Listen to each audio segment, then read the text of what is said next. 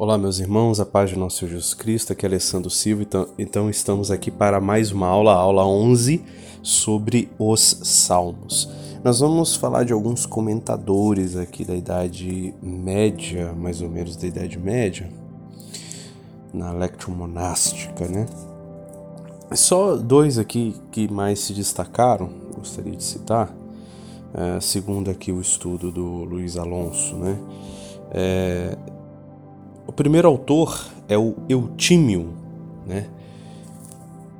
Na introdução ao seu comentário dos Salmos, Eutímio interessa-se por uma série de problemas tradicionais. Né? Quem é o autor? Né? É, se é Davi, se outros nomes são citados. Né? A circunstância histórica de cada salmo, da composição. Né? É, se tem algum relato algum fato relacionado à vida de Davi, algo, histórico, messiânico. Analisa também os gêneros literários, né, de louvor, ação de graça, súplica, de alento, exortação, instrução moral, né? Ele analisa também os títulos, né, a importância da execução musical dos salmos. Né? É, também ele analisa o caráter profético, né? É, ele dizia que as profecias são claras quando se observa seu cumprimento. Então, está óbvio a existência é, de, de, profecias nos Salmos. Né? Os Salmos têm um caráter profundamente profético. Né? É, Eutímio diz que Davi profetizou obscuramente sobre o Messias para que os judeus não destruíssem suas profecias. E também ele observa que o salmo ele se acomoda perfeitamente à vida do cristão, quer dizer, o salmo é um instrumento extremamente útil para a vida de um cristão. É segundo o estudioso, né? Outro é o gerro ele escreve para os monges, né? O seu comentário foi famoso na Idade Média. Nos Salmos, ele busca a inteligência espiritual encoberta sob o véu dos símbolos. Meus irmãos, eu quero eu quero me fixar aqui nesta frase, né, dessa análise do Gerro aqui pelo Luiz Alonso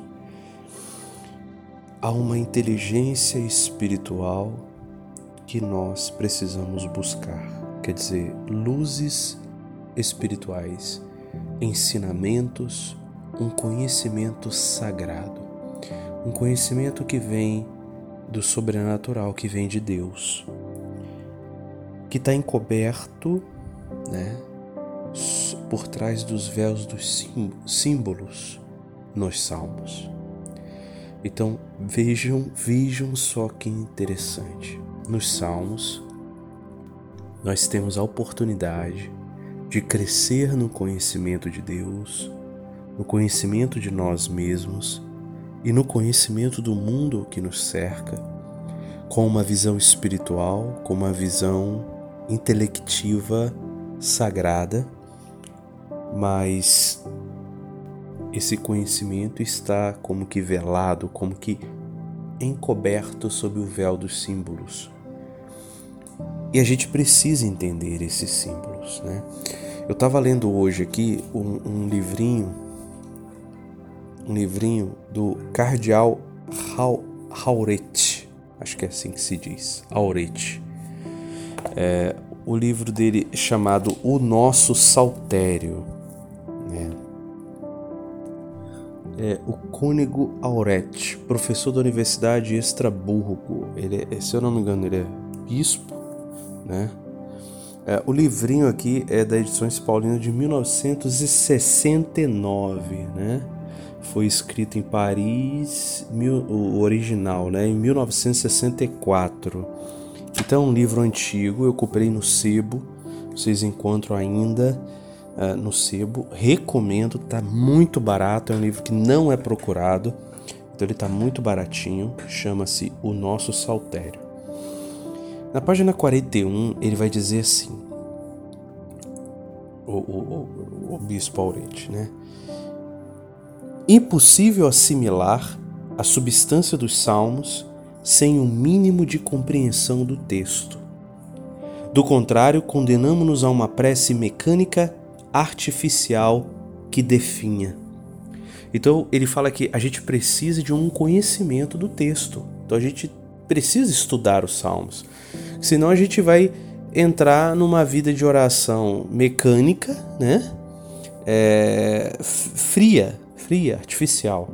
Ele continua assim: É impossível penetrar o sentido literal sem um estudo sério.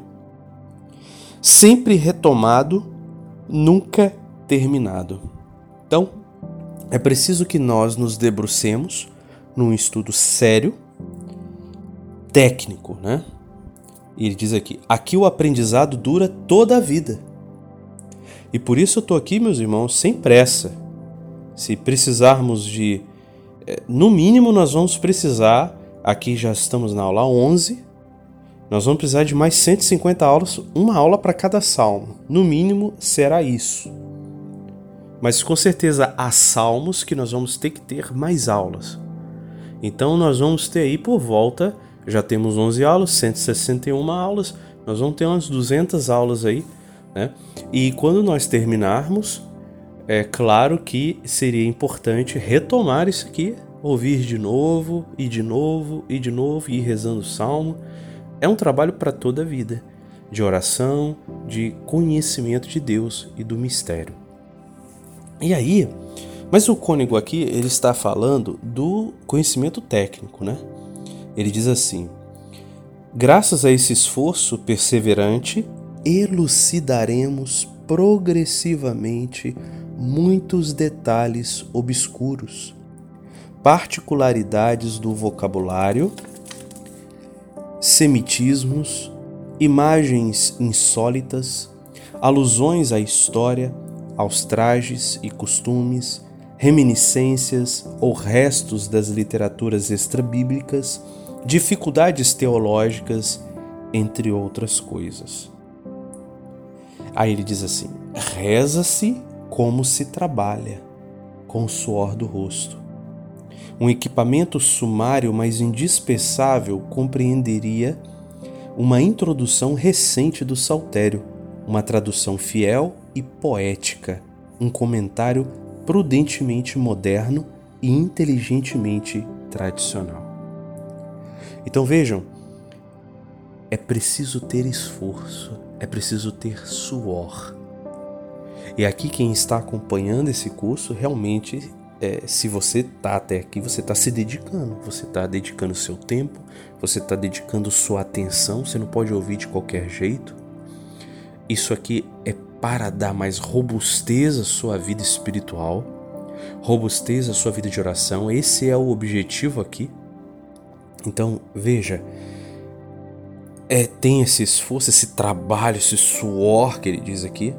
E é preciso, ele diz aqui, um comentário moderno, né, é, prudentemente moderno e inteligentemente tradicional, sem abandonar a tradição da igreja, mas é, aliado aos estudos mais modernos da crítica aí, é, bíblica, né? Eu, como eu falei para vocês já, eu vou estar acompanhando o praticamente é o melhor comentário dos Salmos que existe na história da igreja, que é o de Santo Agostinho, né, mais completo. E nós vamos é, acompanhar aqui esse livro de estudo do Luiz Alonso Schockel e Cecília Carni, Carnit. É, eles publicaram dois volumes grossos né, sobre os Salmos. O primeiro volume é, ele comenta o Salmo 1 a 72 e o segundo volume do 73 ao 150. Mas aqui não é um comentário, é um estudo técnico mesmo. Vai analisar arqueologia, vai falar dos comentadores, né, de todos os comentadores, o que, o que a igreja falou, né, o que os críticos racionalistas falam.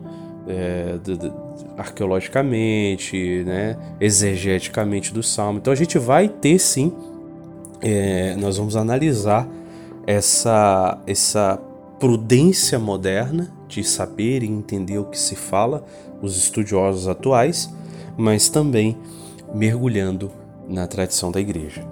É, e, e, diz assim o cônego Hauret, continua aqui, né? É, assim, pomo-nos incontinente ao diapasão do salmista. Estabelece-se imediatamente o contato entre ele e nós. A análise literária sustenta a prece sem distraí-la. Olha que bonito isso.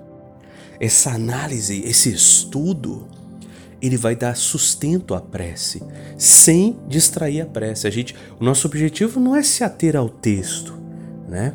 Como diz São Paulo, né? A letra mata, o espírito vivifica. A gente, o nosso objetivo é o espírito. A letra vai ser só um pavimento. Vai ser só o caminho que a gente vai começar a trilhar.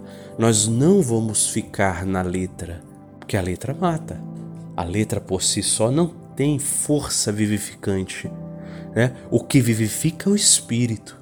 Por que, que ele assimila a morte à letra? Porque a letra não tem vida.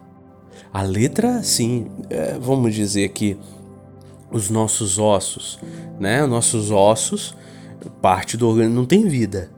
Né? A vida está aqui na minha alma, no coração que bombeia o sangue, no corpo, mas também na minha alma. Então, é o espírito que vivifica mas o espírito não joga fora a letra. A letra é um instrumento. Então nós vamos usar a letra sim, né? Mas sempre com os olhos fixos no autor e consumador da nossa fé, Jesus, né? Com olhos fixos no espiritual. É, ele diz aqui: traz uma contribuição real, né? A, a letra, o estudo, né? Mais modesta pois por si mesma não nos mergulha no coração de um salmo. Assim como o conhecimento, mesmo perfeito, do esqueleto humano não revela a intimidade de um homem concreto. Olha que interessante analogia. Conhecer um esqueleto não vai me dizer quem é essa pessoa, né? quem é o João, quem é a Maria, mas faz parte do ser faz parte do ser. Então a gente, é, é, a gente vai absorver essa contribuição do estudo técnico, né? mas sabendo que ela não nos faz mergulhar no coração de um salmo, como diz aqui o termo que usou o cônego Auret. Ele diz assim: além da ossadura, há a carne, os músculos, sobretudo há a vida, a alma inacessível ao escapelo.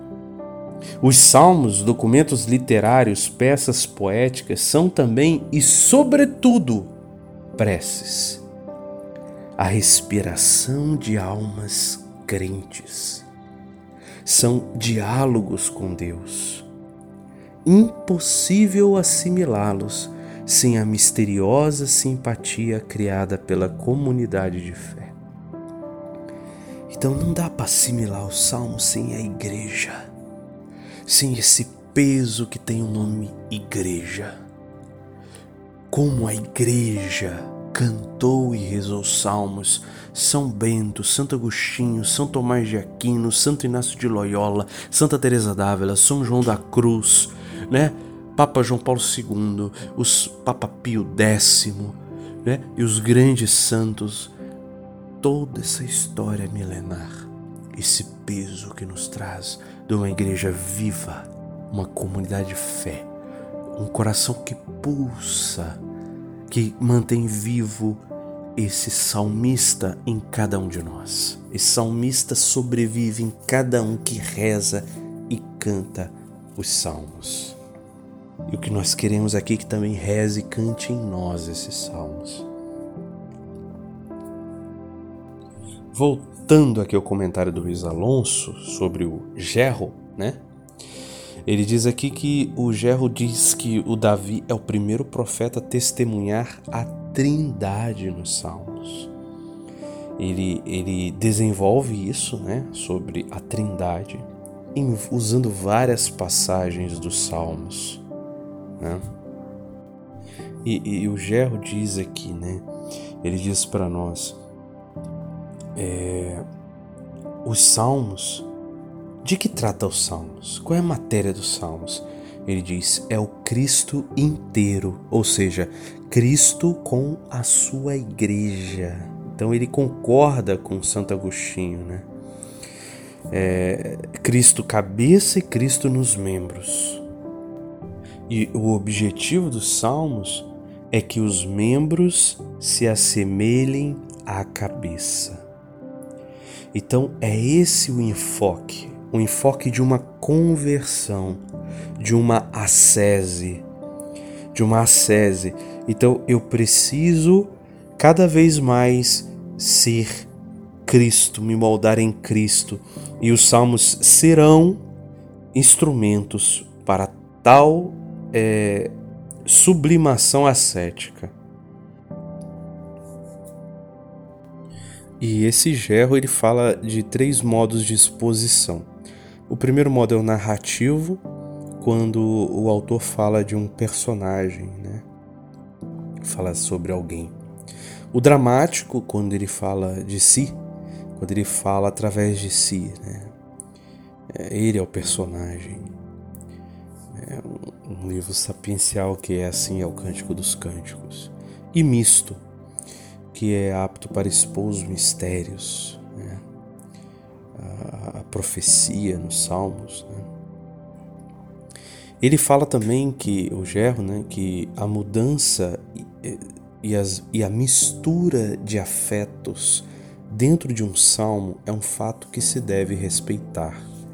Então a gente tem dentro de um salmo, às vezes, um texto expressando alegria, e poucos versículos depois ele cai numa tristeza.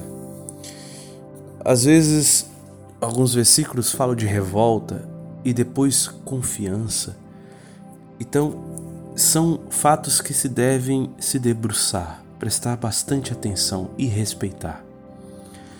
Tem muito a nos ensinar, meus irmãos, muito a nos ensinar, não só no contexto espiritual, divino, mas também no contexto humano, antropológico, psicológico até, poderíamos dizer assim. Né? Então, os Salmos é essa peça riquíssima que Deus nos deu de presente e que nós precisamos nos debruçar, precisamos desembrulhar esse presente e poder usufruir desse presente, porque com certeza Deus tem riquezas para nos revelar através destes, destes deste maravilhoso dom, deste maravilhoso presente que são os salmos. Vamos é, assumir isso na nossa vida, abraçar o salmo, é meu salmos. O Senhor escreveu para eu rezar, é o meu livro de oração, é o, é o meu devocionário, é o meu principal devocionário, é o meu, é o meu principal é, é, livrinho de oração. É os salmos, já dizia né, os monges. Então, assim, é, os salmos eles têm esse drama né, das, dos sentimentos humanos, das emoções, dos temperamentos. E nós temos também uma figura muito forte do rei. Né? Os salmos às vezes estão, estão, se referindo ao rei Davi ou ao rei de, de cada época. E hoje nós, com a nossa visão cristã, nós olhamos para Cristo, o Rei dos Reis. Aplicamos esses poemas reais a Cristo Rei, Rei do Universo.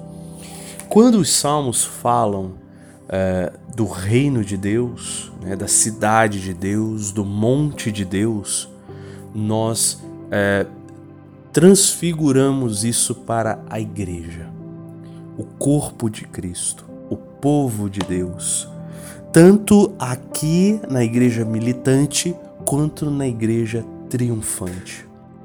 A nova Sião, a terra prometida. Então é preciso é, ultrapassar os sentidos profundos dos salmos. Né? Também significa a casa do Pai, né? o além, a vida eterna. E há alguns salmos que trazem para nós é, certa visão de vingança, de ódio, né, de imprecação, de maldição. É preciso também, é, ao pegar esses salmos, não desprezá-los, não desprezar esses versículos, mas saber sublimá-los, saber banhá-los com o sangue de Cristo. E o cônego Aurete fala uma coisa ao Aurete, fala uma coisa aqui muito bonita. Ele diz assim: Os apelos apaixonados à justiça divina, interpretados à luz do evangelho, não chocam mais ou chocam menos numa boca cristã. Quer dizer, quando a gente pega o salmo lá e vê lá uma maldição, não é para a gente ficar chocado. Né? Ele diz assim: o introito da missa dos mártires reitera esses gritos vingadores. Aí ele cita aqui o Salmo 78, 11 a 12. É, Chegue até vós, Senhor, o gemido do cativo. Pagai cento duplicadamente o salário de nossos vizinhos. Vingai o sangue de vossos santos que foi vertido. Lindo, lindo, lindo esse salmo. Aí o cônego diz assim: esse é um desses, né? Mas o espírito do evangelho substitui o ódio do pecador pela detestação do pecado. Olha que interessante. Esse ódio que está em alguns versículos, né, essa maldição, ela persistirá na boca do cristão, só que agora não direcionado a um outro homem como eu. Porque um outro homem, por mais que seja mal, eu desejo que ele se converta e viva. Mas eu vou direcionar esse ódio, esse mal ao pecado. O maior mal da humanidade Eis algo que precisamos resgatar, irmãos. Porque hoje, a nossa espiritualidade moderninha, a gente só fala em misericórdia.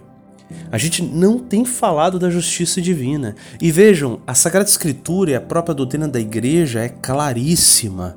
Não existe misericórdia sem justiça e não existe justiça sem misericórdia. Aonde não há justiça, não há misericórdia perfeita. Aonde não há misericórdia, não há justiça perfeita. Deus é eternamente sábio. E ele precisa ser justo para ser misericordioso. São duas realidades que são. É, não dá para separar. Inseparáveis. Na nossa cabecinha moderna, a gente quer, não, não vamos pedir a justiça divina, senão vai dar, vai dar besteira, vai dar merda. Vamos pedir misericórdia. Opa, que isso? Que Deus é esse?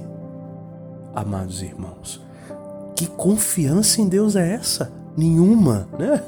Nenhuma. Ou até tem um, misto aí de superstição. Não, se eu pedir a justiça, vai vir uma desgraça. Peraí, você não está pedindo um mágico. A sua, a sua oração não é uma fórmula mágica. Existe um Deus inteligentíssimo, uma força poderosíssima que vai decidir se vai te dar ou não. E o que vai te dar ou não. E nem, na maioria das vezes, não te dá o que você pediu. Te dá o que você precisa. Então não tenhamos medo de rezar. E principalmente a oração que o Senhor colocou na boca do salmista. Palavra sagrada. Palavra sagrada. E ele diz aqui, né? Então, direcionar esse ódio para o mal, né? O pecado, que é o maior mal, e a gente, é, com esse espírito moderninho relaxado, a gente não, não, não que odiar ninguém, tem que ser igual a mosca morta. Não, a gente precisa ter sangue nos olhos, a gente precisa ter uma ira santa contra o demônio, o pecado, né? o mundo, a carne, os inimigos. Há inimigos, temos inimigos e que não são contra homens de carne e sangue temos de lutar, mas contra os principados e potestades espalhados nos ares. São nossos inimigos? Ora, o próprio Jesus se colocou em grande inimizade com o diabo. Então, meus irmãos, essa ira santa é necessária. E é, focar os nossos esforços, os nossos desejos de mal, para que é, se frustre a maldade no mundo, isso é necessário. Lutarmos contra a maldade no mundo, isso é necessário. Porque se formos frouxos, o mal vencerá. Os bons precisam ser melhores. Santo Agostinho falava isso. Os maus não são bons porque os bons não são melhores. E essa é a nossa busca. Né? Então, continuar aqui lendo o cardeal, o cardeal Auret, ele diz assim. É, cardeal, nem sei se foi cardeal, mas foi bispo. Né? É, esses textos e outros semelhantes expulsam de nossas almas a mole aversão ao mal, causa de tantos abandonos manifestos ou disfarçados. Veja, veja o que ele diz: uma aversão ao mal mole. Nós não podemos ser moles com relação ao mal. Nós não podemos ser frouxos. Nós não podemos ser bananas. Nós temos que ser aguerridos. Há uma batalha a enfrentar, há uma guerra, há uma corrida. São Paulo vai comparar a vida cristã com uma guerra. Vai comparar a vida cristã a, um, a uma luta. Ora, meus irmãos, isso é isso é para para haver guerra precisa haver ira, ódio, é vigor, força, né? Morte, violência. Próprio Jesus fala: os, os reinos de Deus é arrebatado pelos violentos. Mas que tipo de violento é esse? É o violento para com o mal. Porque o mal espreita a sua vida e se você não é violento para com o, o seu mal, as suas fraquezas, você vai ser um frouxo. Você vai ser um fracote. E Deus não te chamou para ser fracote. Deus te chamou para erguer-se, ser um homem de fibra uma mulher guerreira. Que lindo que diz aqui esse. Nossa, é muito lindo isso aqui. Eu vou ler de novo. Esses textos e outros semelhantes expulsam de nossas almas a mole aversão ao mal, causa de tantos abandonos manifestos ou disfarçados. A gente abandona as coisas de Deus, ou manifestamente ou disfarçadamente. Ele diz aqui: atiçam uma guerra sem tréguas contra o pecado. Oh, glória! Esses salmos atiçam em nós uma guerra contra o mal, contra o pecado. Os padres da igreja sofismavam a dificuldade, pondo seus salmos nos lábios de Cristo, juiz supremo. À primeira vista, as imprecações nos chocam. Encerram, no entanto, valores assimiláveis. Por exemplo, uma fé heróica na justiça de Deus, uma confiança indefectível na salvação final. Pois, pois é, quando nós pedimos a justiça divina, a vingança de Deus, é porque a gente confia na justiça divina, veja. Nós confiamos que Deus é justo. Continua aqui, né, Aurete? Os salmistas que tratam por tu a Deus manifestam em seus violentos requisitórios contra os inimigos certa sem cerimônia que denota decididamente a familiaridade dos filhos para com um pai amante a amado, justo e poderoso. Então quer dizer, eles ao mesmo tempo que clamam a vingança divina, eles mostram que que eles estão junto com o Pai e que o Pai os defenderá. Então há uma proximidade. Deus é meu amigo, Deus está do meu lado. É claro que nem sempre Deus vai fazer do jeito que nós queremos, mas para com o pecado, é justamente o próprio Deus que nos ensinou quem são estes nossos inimigos. E aqui fala, mas envolvem seus sentimentos numa ganga rude e dura. Esse invólucro rugoso recorda-nos a época em que os mistérios da misericórdia infinita de Deus, de seu desígnio universal de salvação, dos fins últimos, permaneciam ainda velados. Quer dizer, a gente, em momentos de provação que não enxergamos tudo de Deus, a misericórdia de Deus, nós clamamos a sua ação e confiamos. Continua aqui. Essa gente que sofre identifica de bom grado a sua causa com a de Deus, seu aliado. Reedita talvez clichês literários, legado de um passado brutal. Pouco habituadas de instinções abstratas, não sabe maldizer o mal sem maldizer os maus. Então é claro que a gente vai ter o pé no chão e enxergar que é, esse, esses textos realmente vêm de um passado brutal em que é, olhava para os maus, os homens maus, né? Mas justamente agora na nossa boca essa oração toma uma nova algo mais divino, algo mais sublime. Na guerra travada contra o mal, nessa guerra acirrada, da qual nós somos compelidos a nos armar para a guerra. É preciso nos armar para o combate. Não podemos ficar frouxos, não podemos ficar parados. Meus irmãos, é isso por hoje, por esta semana, esta reflexão introdutória. Eu acredito Uh, eu vou terminar aqui este livro do Cônigo Hauret. Se tivermos alguma riqueza aqui para comentá-lo, comentarei. E depois a gente pode já começar a ver o Salmo 1, o Salmo 1. Tá bom, meus irmãos? Por enquanto é isso. É, medite, reflita sobre estas questões. Se for preciso, ouça de novo esta aula, prestando bastante atenção para beber, para entender, para mergulhar nessas verdades que vão nos fazer valorizar mais os salmos e saber como usá-los como instrumento para a nossa santificação. Louvado seja nosso Senhor Jesus Cristo, para sempre seja louvado. Deus te abençoe.